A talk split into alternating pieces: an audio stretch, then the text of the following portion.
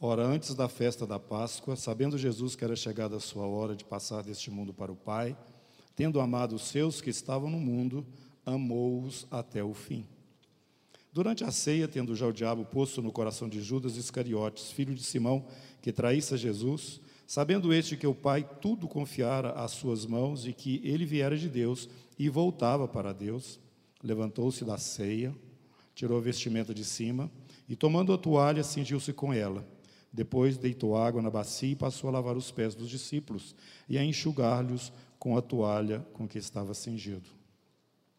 Aproximando-se, pois, de Simão Pedro, e esse lhe disse: Senhor, tu me lavas os pés? Respondeu-lhe Jesus: O que eu faço não sabes agora, compreendê-lo-ás depois. Disse-lhe Pedro: Nunca me lavarás os pés. Respondeu-lhe Jesus: Se eu não te lavar, não tens parte comigo. Então Pedro lhe pediu: Senhor, não somente os pés, mas também as mãos e a cabeça.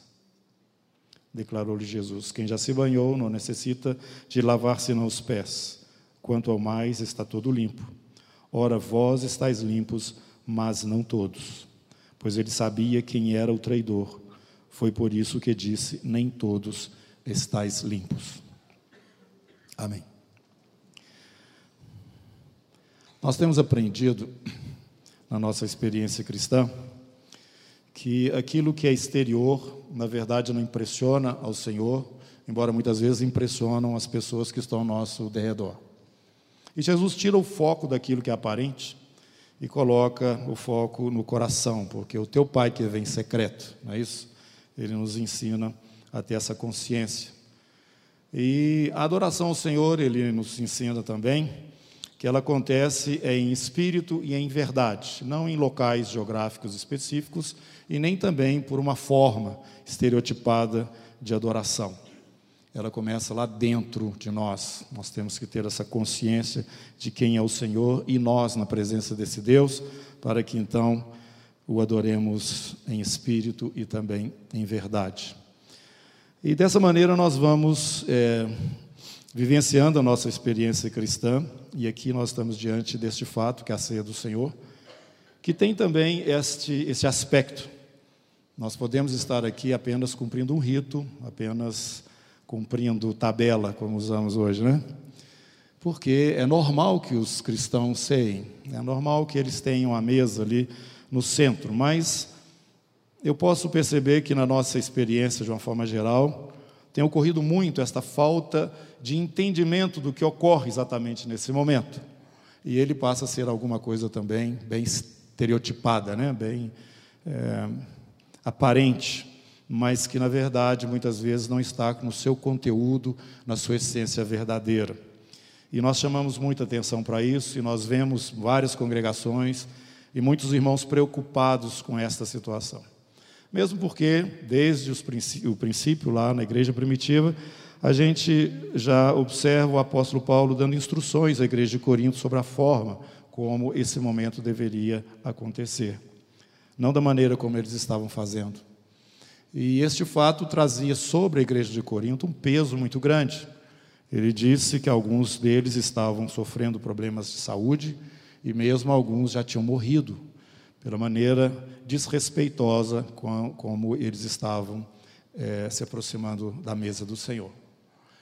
Isso nos trouxe e nos traz ainda né, preocupação. Realmente nós temos que prestar atenção o que, que está acontecendo. Não é apenas um rito, não é alguma coisa simplesmente aparente, não é algo de cumprir tabela.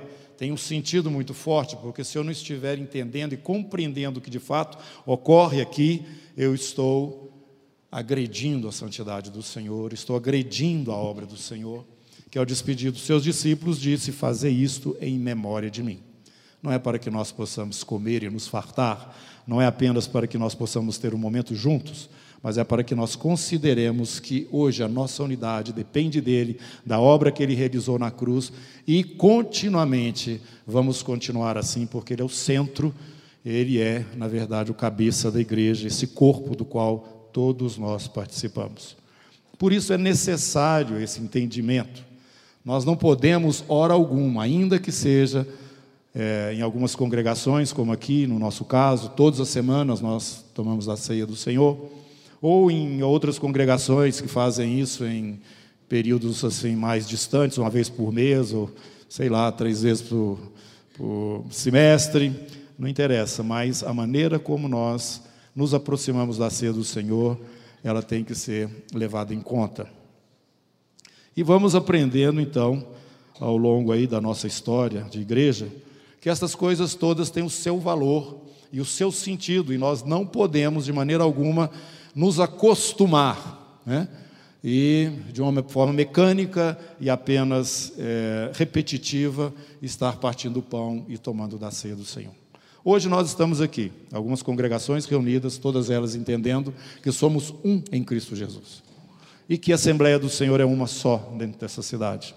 Mas nós não temos ainda essa realidade de uma forma assim plena dentro de Belo Horizonte e nós não temos essa preocupação também de fazer com que todos né, estejam entendendo e compreendendo e agindo dessa maneira, como está sendo feito hoje, mas nós queremos dar passos práticos, práticos, naquilo que o Senhor já nos deu. Cada um deve andar na proporção daquilo que tem recebido, não é mesmo? Então nós vamos continuar assim, como Yali bem leu aqui no livro de Ageu, é, a respeito da glória da última casa, e também é, quando nos lembrou que nós não podemos desprezar os humildes começos, não é isso? É a palavra do Senhor para nós é assim. Então cremos que o Senhor a cada dia vai estar conscientizando mais a sua igreja, o seu povo, desta realidade, que não pode ser experimentada à parte dessa realidade de que todos aqueles que receberam Jesus como seu Senhor e Salvador fazem parte deste corpo, têm direito a esta mesa e são também família do Senhor. Amém? Mas eu queria também destacar hoje depois que vimos isso, é algumas coisas que nos chamam a atenção. Hoje nós enfrentamos muitas dificuldades, eu vou tomar como exemplo aqui a comunidade, no aspecto de enfermidades. Isso me chama a atenção para o tema que nós estamos aqui compartilhando, porque Paulo menciona que enfermidades, e até mesmo, como já falamos, né, óbitos, podem estar ocorrendo no meio da igreja por falta de uma aproximação correta da ceia do Senhor. Isso é muito sério. E o nosso coração tem se dobrado diante do Senhor para que Ele nos mostre se realmente é juízo de Deus ou se é provação que nós estamos enfrentando de fato.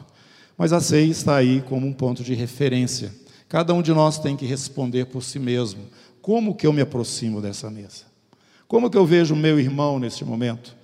em relação ao pão que é partido e também o cálice do qual todos nós participamos. Mas, irmãos, não é somente isso que me chama atenção, porque nós temos que andar em cima da realidade prática da palavra, né? senão nós nos tornamos simplesmente religiosos. Temos que ter a coragem de enfrentar né, a realidade do Evangelho da forma como ela nos é trazida na palavra do Senhor e não fugir disso apenas é, argumentando a partir de situações pontuais que cada um possa estar vivendo aí na sua realidade. Existe uma direção, o Senhor está nos falando alguma coisa e nós precisamos levar isto em conta, porque senão consequências virão. Ele é aquele que julga no meio da sua casa. Ele diz o seguinte: que o apóstolo Pedro nos fala que o juízo começa pela casa do Senhor. Mas tudo isso é ação de amor do Senhor para com os que são seus. Ele não está tratando com os de fora, ele está tratando com os de dentro. E nós precisamos amar a disciplina do Senhor. Ele quer exatamente nos preparar para algo muito superior que ele tem para todos nós. Portanto, como um pai zeloso, como nos diz Hebreus, não vamos ficar aí abatido, é, churumingando, quando a disciplina do Senhor chega na nossa vida. Pelo contrário, devemos nos levantar na expectativa e na segurança de que Ele é por nós e há de nos conduzir à maturidade, que é o objetivo dele, para que todos nós sejamos formados à estatura da varonilidade de Cristo Jesus, o nosso modelo. Mas também eu posso observar que a partir desse ensino que nós temos na ceia, existe a contrapartida destas coisas, irmãos. Se nós nos aproximamos de uma forma correta, se a nossa vida diante do Senhor, no meio dos irmãos e na nossa adoração a Ele, ela é verdadeira, ela é em espírito, ela é, é em verdade, nós temos também que realçar as coisas que virão a partir de uma atitude correta diante do Senhor. Não somente considerar o fato de que vamos ter disciplina se estivermos saindo do caminho ou derivando para outras coisas, mas se o nosso coração é reto diante do Senhor, se a nossa disposição é verdadeira e é em espírito, como ele nos ensina, é lícito, é correto que eu espere bênçãos da parte de Deus na minha vida. Eu quero prosperar dentro da vontade do Senhor. Eu quero ser um exemplo no meio da congregação do Senhor. Eu quero gozar de saúde física.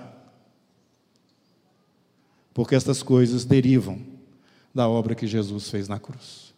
E aqui eu quero entrar numa realidade que às vezes a gente não é, vai muito nela, mesmo porque eu creio que nós carregamos dentro de nós um sentimento de culpa muito grande. Sabemos que somos imperfeitos quando nos apresentamos diante de Deus como nosso Criador, nós nos sentimos um nada dentro da criação do Senhor. Nada. Isso talvez te jogue para baixo, não é? Quando nós nos aproximamos do Senhor, nessa qualidade de Senhor, Rei dos Reis que Ele é, nós nos vemos ali mais ou menos como súdito ou como alguém que tem que obedecer. E nós não somos muito bons nisso também, não. E quando nós nos aproximamos do Senhor, entendendo que Ele é agora o nosso Pai, muitas vezes nós temos problemas, porque olhamos em nosso entorno e vemos muitos irmãos que estão muito acima de nós, e isso também nos dá um sentimento, eu diria, de menos-valia.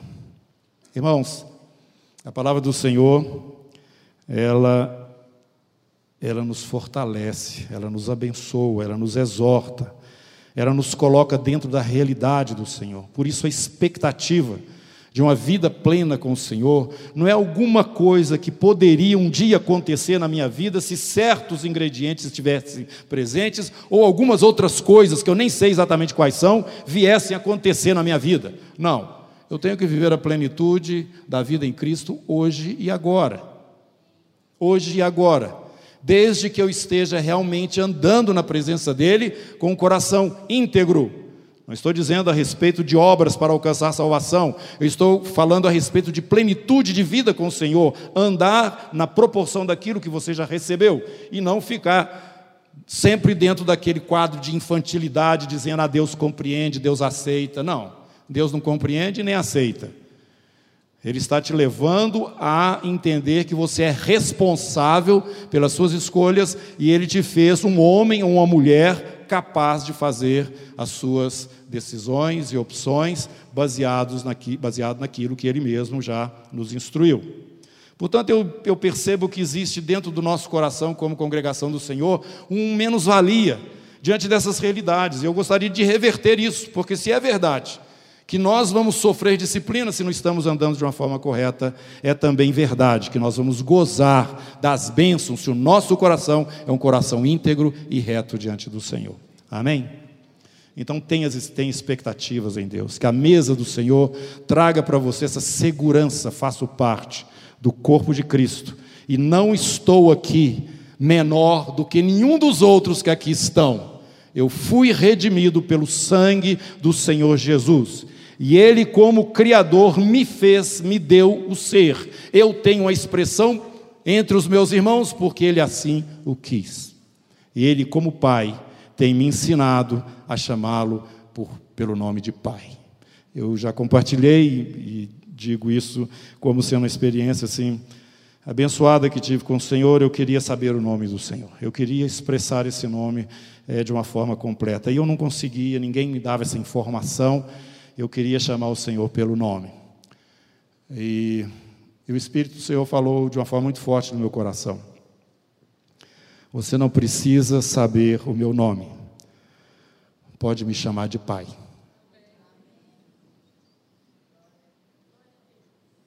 Eu vou saber um dia. Mas agora eu posso chamá-lo de Pai. Isso é filiação eu sei que tem muitos irmãos mais maduros, que provavelmente, certamente vão ter uma coroa, um galardão, talvez melhor ou maior do que o meu. Agora, eu tenho a segurança de que em qualquer lugar, no passado, no presente, no futuro, onde eu me expresse diante desse Deus, em qualquer lugar dentro da sua criação, seja aqui, seja na, no, em outra galáxia, em qualquer lugar que eu disser Pai, Ele estará me ouvindo.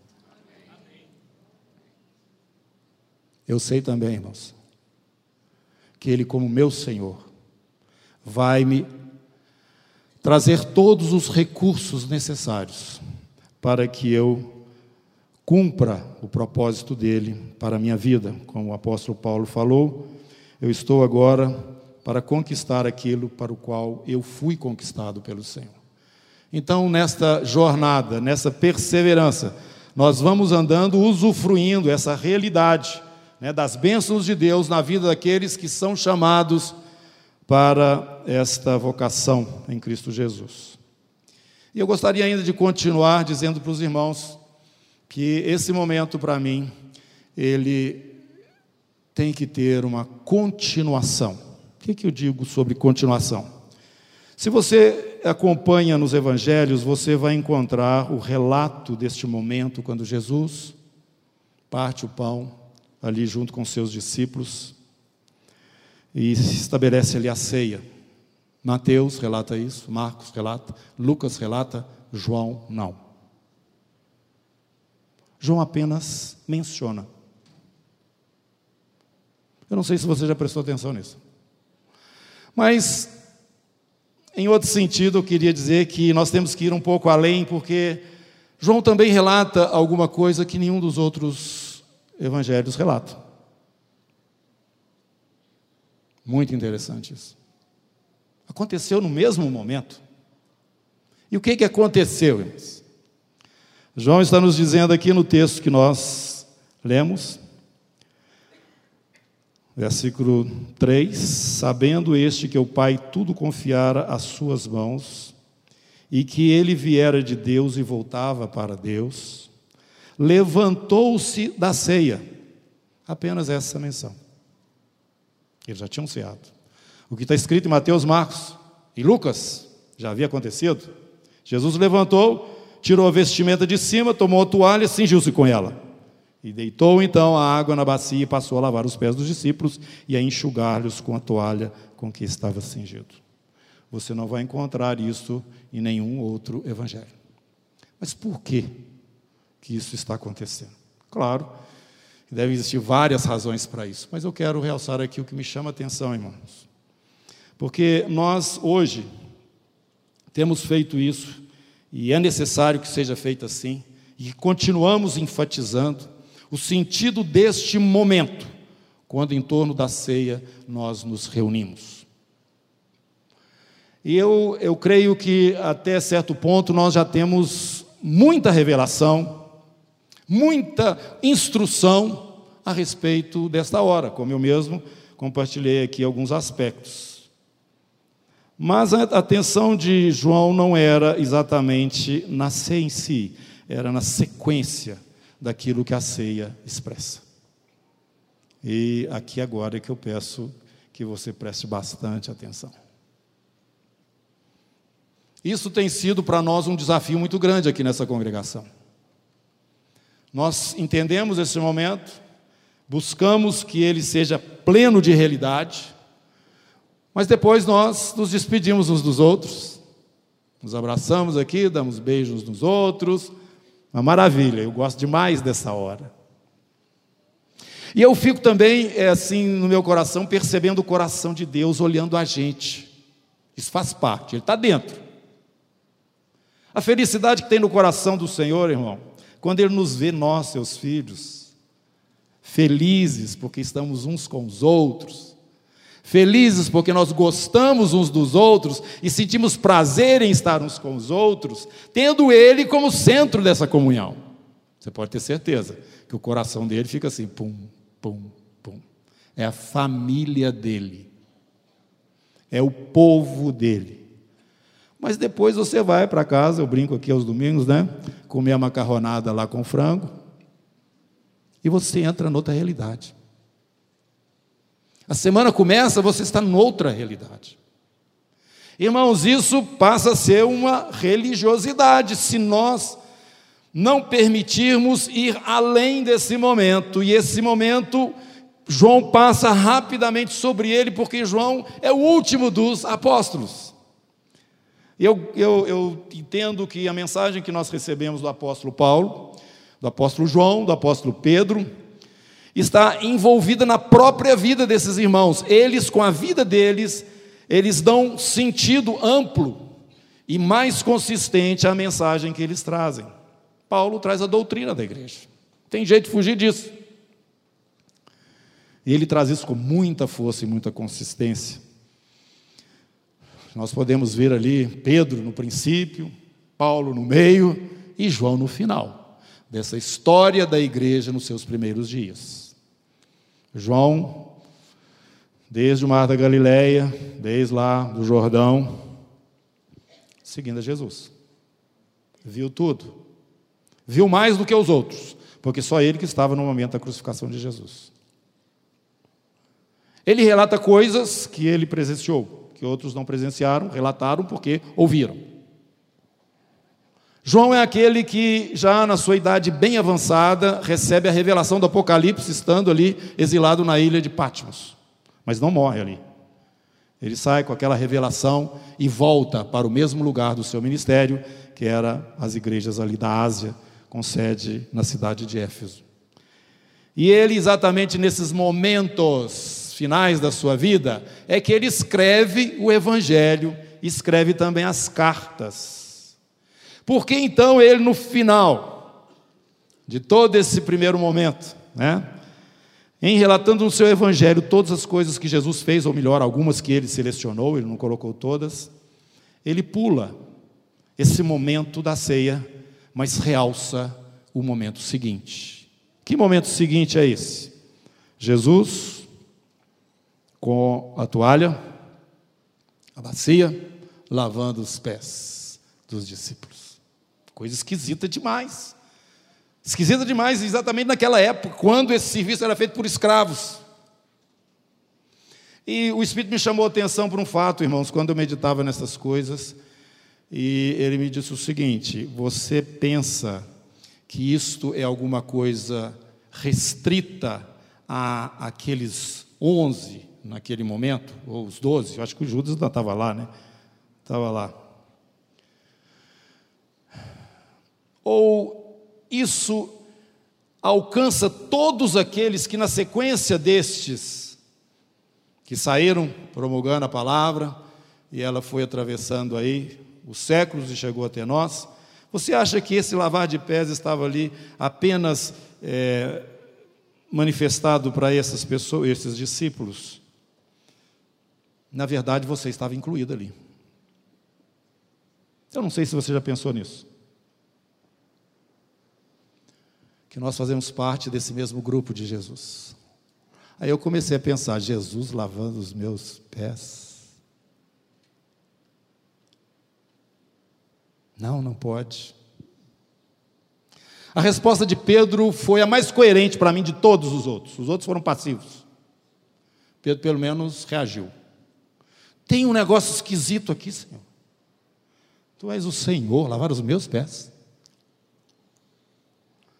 Irmãos, esse, essa extensão da ceia tem que chegar na nossa semana, tem que chegar nas nossas relações, tem que chegar na nossa vida prática, e não apenas realçar o aspecto doutrinário, o sentido forte deste momento que nós usufruímos aqui na ceia do Senhor. Nós temos que transpor essa barreira. Esse é o desafio que nós vivemos aqui nesse ministério e que eu gostaria de compartilhar com vocês também. A ceia do Senhor continua, continua quando nosso Senhor pegou uma toalha, uma bacia lavou os seus pés, os meus pés, e disse a nós: vocês devem fazer isso que eu estou fazendo. Essa é a mensagem que fecha a revelação da pessoa de Jesus aqui no mundo. Quando este apóstolo chega e sintetiza uma verdade tão rica, uma revelação que nós não podemos é, é, explicar com palavras, que é a manifestação física de Deus entre os homens, o Verbo se fez carne e habitou entre nós. Ele conclui, ele fecha tudo isso, mostrando para nós que há alguma coisa consistente que não é apenas uma retórica, não é apenas uma pregação, não é alguma coisa externa, mas é algo consistente na vida daqueles que servem a este que a mesa anuncia e que nos diz: façam isso em memória de mim. E aqui eu quero realçar ainda mais para os irmãos, algo que para mim é fundamental para a igreja entender. Hoje nós somos muito ainda legalista, embora vivendo na graça, no entendimento da realidade da igreja do Senhor Jesus. Nós trazemos muitas coisas do Antigo Testamento e da lei para a nossa vida hoje, até mesmo sem conhecimento, sem perceber, e não damos atenção devida àquelas coisas que são as do momento, aquelas que o Senhor Jesus trouxe para nós. E João, João, ele bate nesta tecla continuamente e para os menos avisados, dá a impressão de que está sendo repetitivo demais. Quando você vai ler, principalmente as suas cartas, ele está falando a respeito da continuação da ceia, irmãos. Nesse capítulo 13 que nós acabamos de ler, depois vem Jesus dizendo para eles, verso 15: Porque eu vos dei o exemplo para que, como eu vos fiz, façais vós também. Em verdade, em verdade vos digo que o servo não é maior do que o seu senhor, nem o enviado maior do que aquele que o enviou. Ora, se sabeis estas coisas, bem-aventurados sois se as praticardes. Se nós praticarmos isto, nós vamos ser bem-aventurados. No capítulo 13 ele continua, verso 34. Novo mandamento vos dou eu estou trazendo algo novo para vocês. Esta é a nova aliança, está dentro da nova aliança. Eu vos ameis uns aos outros como eu vos amei, que também vos ameis uns aos outros. Agora vem a bem-aventurança. Nisto conhecerão todos que sois meus discípulos, se vocês tiverdes amor uns pelos outros. Que bênção, irmão. Se aquelas pessoas que estão de fora chegam, nos olham e dizem o seguinte: esse aí segue a Jesus. Eu não fui eu que disse, foi ele que viu. É esse o testemunho que as pessoas lá fora precisam ter da igreja. Nós temos tido muita retórica, mas não estamos andando ainda na prática desta mensagem que a ceia nos traz. Nós precisamos lavar os pés uns dos outros, é o que Jesus está falando. O servo não é maior do que o seu senhor. Se eu fiz, é para que vocês também façam. Pratiquem isto. Em praticando isso, vocês serão vistos como os meus seguidores de fato. Não é pela pregação que vocês serão reconhecidos. Ela é necessária, tem que ser feita, a ordem foi dada, ide por todo mundo, pregar o evangelho, toda criatura, quem crê for batizado, esse será salvo, mas tem que haver alguma coisa que justifique essa mensagem. E isto é quando as pessoas olharem para vocês, sem que vocês apresentem diplomas de formação religiosa, ou algum conhecimento especial em alguma área da doutrina. Não. Quando eles olharem para vocês e verem que vocês lavam os pés uns dos outros, como eu lavei o de vocês. Eles vão olhar para vocês e ver como vocês se amam e vão dizer: e verdadeiramente vocês são meus discípulos. O que é uma honra maior do que essa? Essa é uma bem-aventurança, irmãos. E aqui então o nosso Senhor vai enfatizando através desse momento, dentro desse momento, coisas que vão ser os esteios ou o ponto de referência principal da igreja e que será expandido através das cartas que nós vamos vendo aí, a doutrina cristã. Mas Jesus lança aí as bases disso. E no capítulo 15, ele é, passa a página aí, ele se refere a isto novamente de uma forma muito enfática.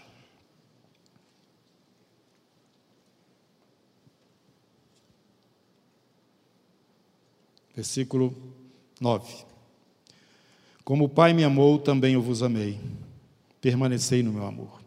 Se guardardes os meus mandamentos, permanecereis no meu amor, assim como também eu tenho guardado os mandamentos de meu Pai e no seu amor permaneço. Tenho-vos dito estas coisas para que o meu gozo esteja em vós e o vosso gozo seja completa, completo. E o meu mandamento é este. O meu mandamento é este. Aí eu quero parar e fazer refrescar sua memória. Se eu perguntasse, se alguém perguntasse qual é o mandamento que nós devemos guardar, a maioria deveria dizer o seguinte: amar a Deus sobre todas as coisas e o próximo como a ti mesmo. Ou então começar a recitar o decálogo, os dez mandamentos.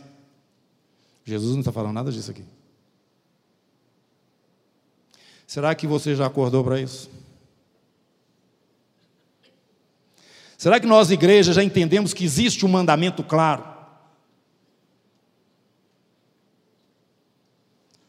E ele está falando assim: o meu mandamento é esse, que vos ameis uns aos outros assim como eu amei vocês.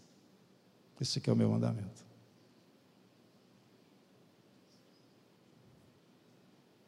João está fechando, ele está colocando as coisas no seu devido lugar. Ele está pegando toda essa riqueza e fazendo com que ela venha convergir exatamente naquilo que é o propósito e a vontade de Deus para nós. E um pouquinho mais abaixo,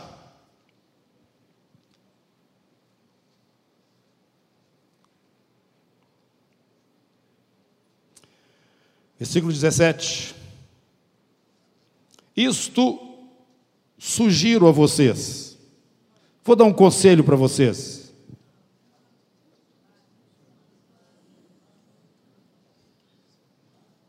Alguns aí têm uma Bíblia boa, correta, os outros não. Isso vos mando, isso estou ordenando. O que, que ele está ordenando? Então, queridos irmãos, nós estamos diante desse fato maravilhoso.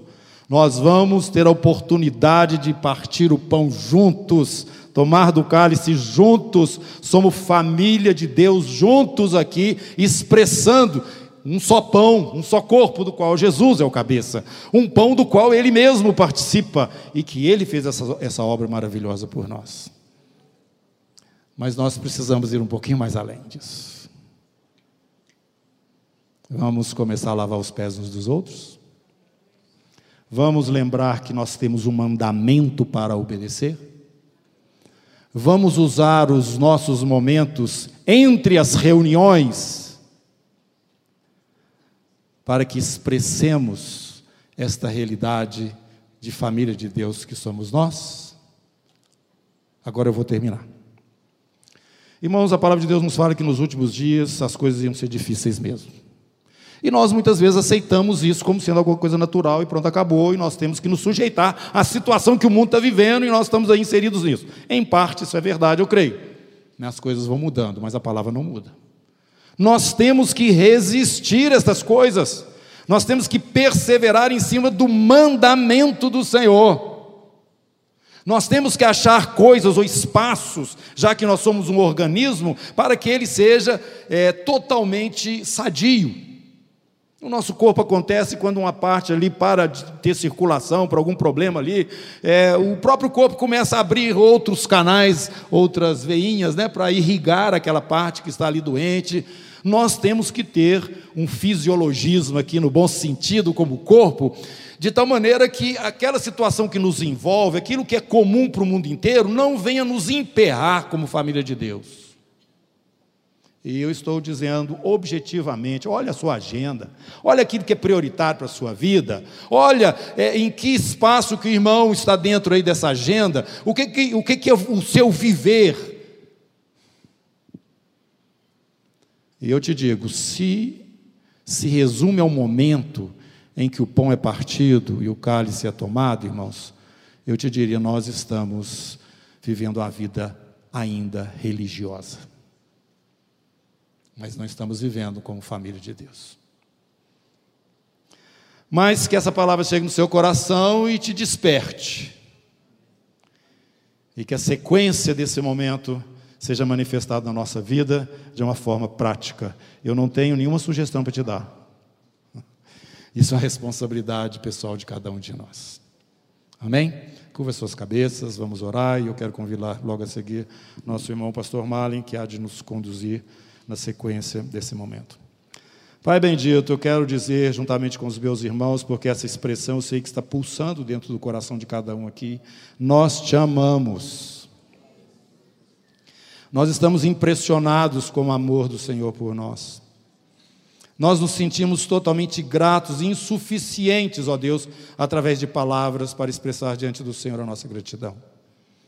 Como o Senhor nos alcançou, o Senhor nos perdoou, o Senhor moeu o teu filho na cruz por nossa causa e nos reuniu debaixo de tuas asas, como a galinha junto aos seus pintinhos.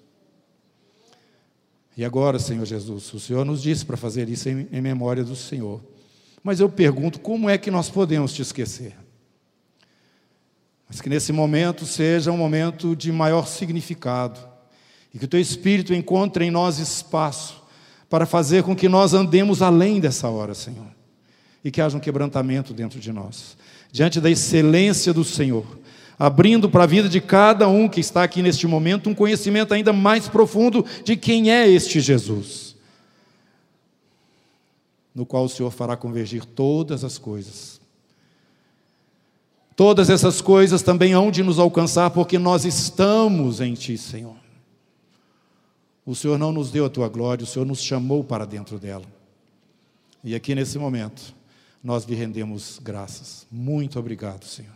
Muito obrigado a Deus, em nome de Jesus. Amém.